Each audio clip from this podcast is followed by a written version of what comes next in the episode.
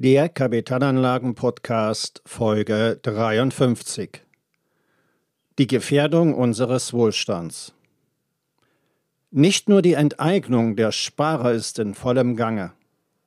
Es sind vor allem drei Faktoren, die hart erarbeitetes Vermögen schrumpfen lassen und den erreichten Wohlstand gefährden.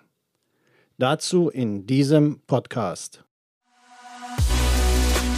Herzlich willkommen zum Podcast für Unternehmer und Unternehmen, die clever, chancenreich und nachhaltig investieren möchten.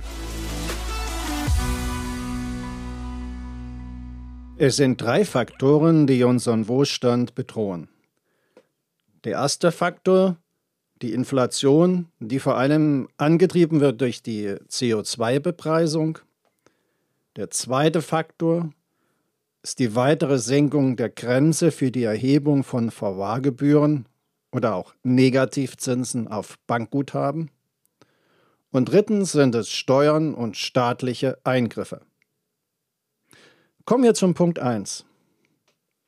Die Bundesregierung hat ein Klimapaket beschlossen, das den CO2-Ausstoß verteuert. Die Verteuerungseffekte sind über Jahre nach oben gestaffelt. Welche Auswirkungen hat das? Und dazu beziehe ich mich auf eine Analyse der Bundesbank. Und diese Analyse der Bundesbank kommt zu dem Schluss, das Klimapaket der Bundesregierung ist ein Inflationstreiber. In der Analyse ist zu lesen, dass die größten Auswirkungen auf die Inflation die Bereiche Verkehr und Gebäudeheizung haben. Ab 2021 müssen nämlich für Heiz- und Kraftstoffe CO2-Zertifikate gekauft werden. Deren Preise werden bei 10 Euro je Tonne beginnen und auf 35 Euro je Tonne bis zum Jahre 2025 angehoben. Ab 2026 soll sich der Preis am Markt bilden und zwischen 35 und 60 Euro je Tonne CO2 liegen.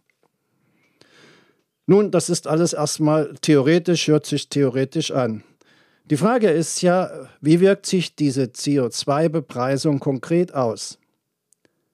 Machen wir es daher praktisch.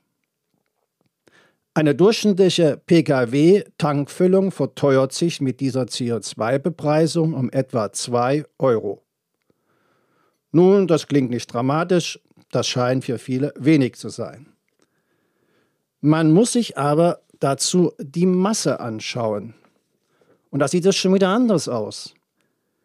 Denn die Deutschen tanken jährlich durchschnittlich für, ein, für 46 Milliarden Euro Kraftstoff.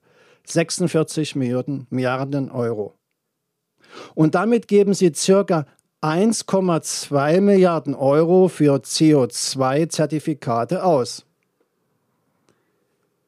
Dramatisch teurer wird es dann ab 2026. Liegt der Zertifikatepreis dann bei 60 Euro je Tonne, wird ein Liter Benzin oder Diesel schon 15, 15 Cent mehr kosten als heute.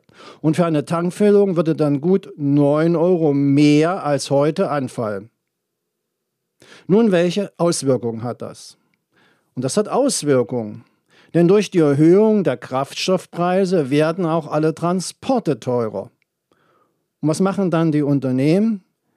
Die Unternehmen werden dann diese Preissteigerungen in ihre Kalkulation übernehmen und an die Verbraucher weitergeben. Und das führt dann zu Preiserhöhungen. Kommen wir zum Punkt 2, Negativzinsen oder auch Verwahrgebühren genannt. Wir beobachten es schon länger. Und sicherlich haben Sie auch schon Ihren Bescheid über Ihren Freibetrag bekommen. Immer häufiger verlangen Banken von Sparern Negativzinsen auf immer niedrigere Bankguthaben. Grund dafür ist die Niedrigzinspolitik der Europäischen Zentralbank. Diese Politik widerspricht jedoch dem deutschen Grundgesetz und dem Europarecht heißt es in einem aktuellen Rechtsgutachten. Unterstellt hat dieses der ehemalige Bundesverfassungsrichter Paul Kirchhoff.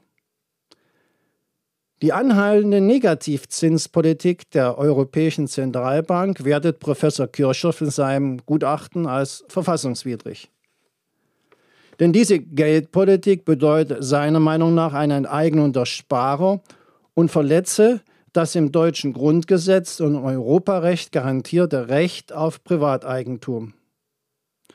Und ferner meint Professor Kirchhoff, das Sparen darf nicht als Anlageform für die Bevölkerung mit kleinem Vermögen gegenüber der Aktie und der Immobilie als Anlageform für Personen mit höherem Geldeigentum benachteiligt werden.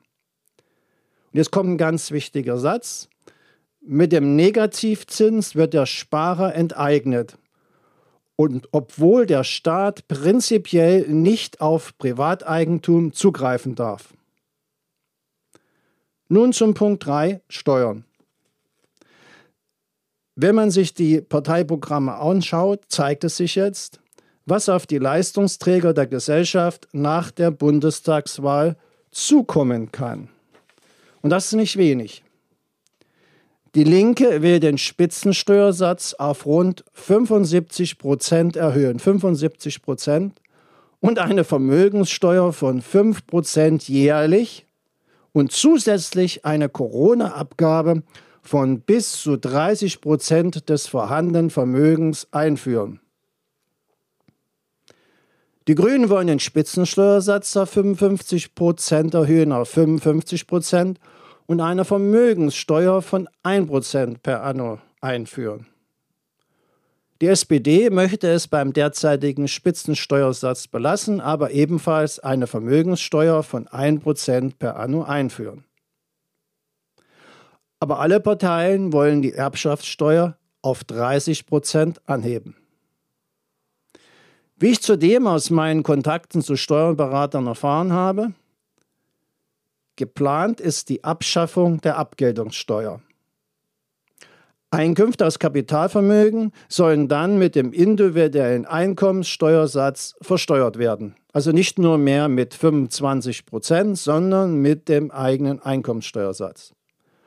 Und ganz nebenbei auch die Spekulationsfrist von zehn Jahren bei Immobilien steht zur Disposition.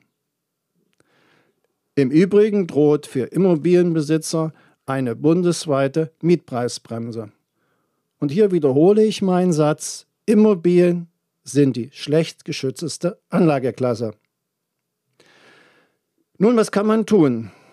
Einen wirksamen Schutz gegen diese drei Vermögensvernichter stellen Investitionen in Sachwerte bzw. in Unternehmen dar, also mobile Werte. Und diese am besten weltweit. Das geht heutzutage einfach. Ich hatte das auch schon mal in einigen Podcasts dargestellt. Auch für den bisherigen Sparer. Und zwar über ETFs, also ETFs, das sind Investmentfonds, die einen Index abbilden.